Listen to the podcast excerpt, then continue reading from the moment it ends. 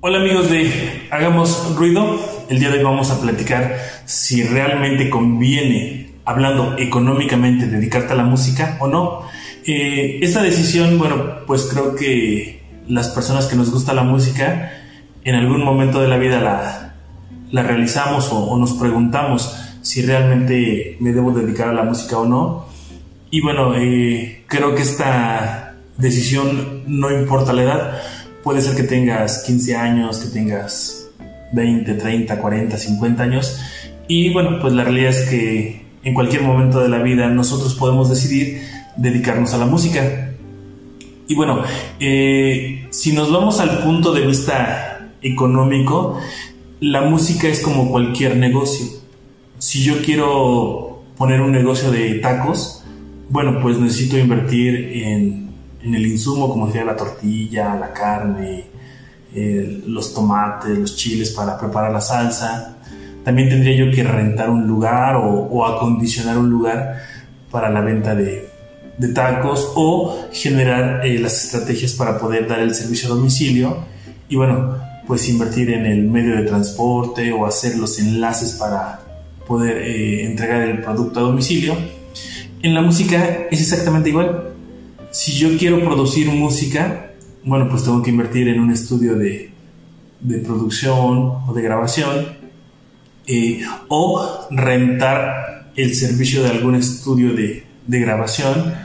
Eh, también tengo que invertir en lo que es la publicidad porque donde se cae mucho el error es de creer que ya con grabar una canción, con eso voy a poder este, lograr que la gente escuche mi música y no, la realidad es que lo, que lo que permite que la gente escuche tu música es la publicidad que tú generes de tus producciones musicales.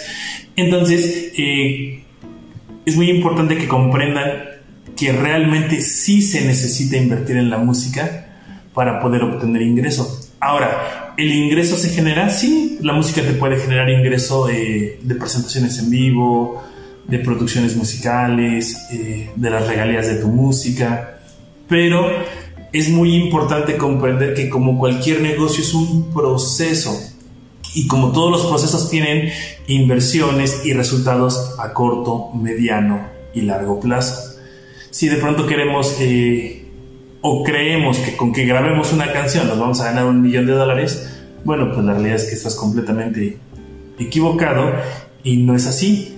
También eh, creo que es necesario empezar a borrar la idea de que alguien me va a descubrir, alguien va a invertir su dinero en mí para que yo este, sea completamente famoso.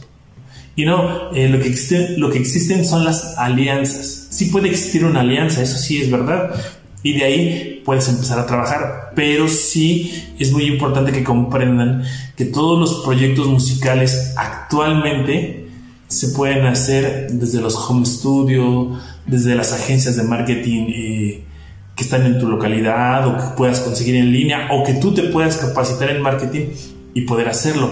Entonces, eh, sí puedes vivir de la música, pero sí debes de tener muy claro que sí tienes que generar inversión si no eh, tienes esa inversión, la verdad es que va a ser muy difícil que lo puedas hacer. Sí vas a necesitar dinero para que puedas obtener ganancia.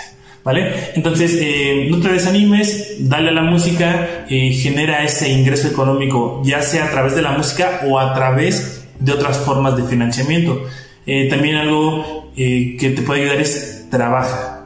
No tengas la idea de que, bueno, pues voy a vivir de la música y no voy a generar ningún otro ingreso. No.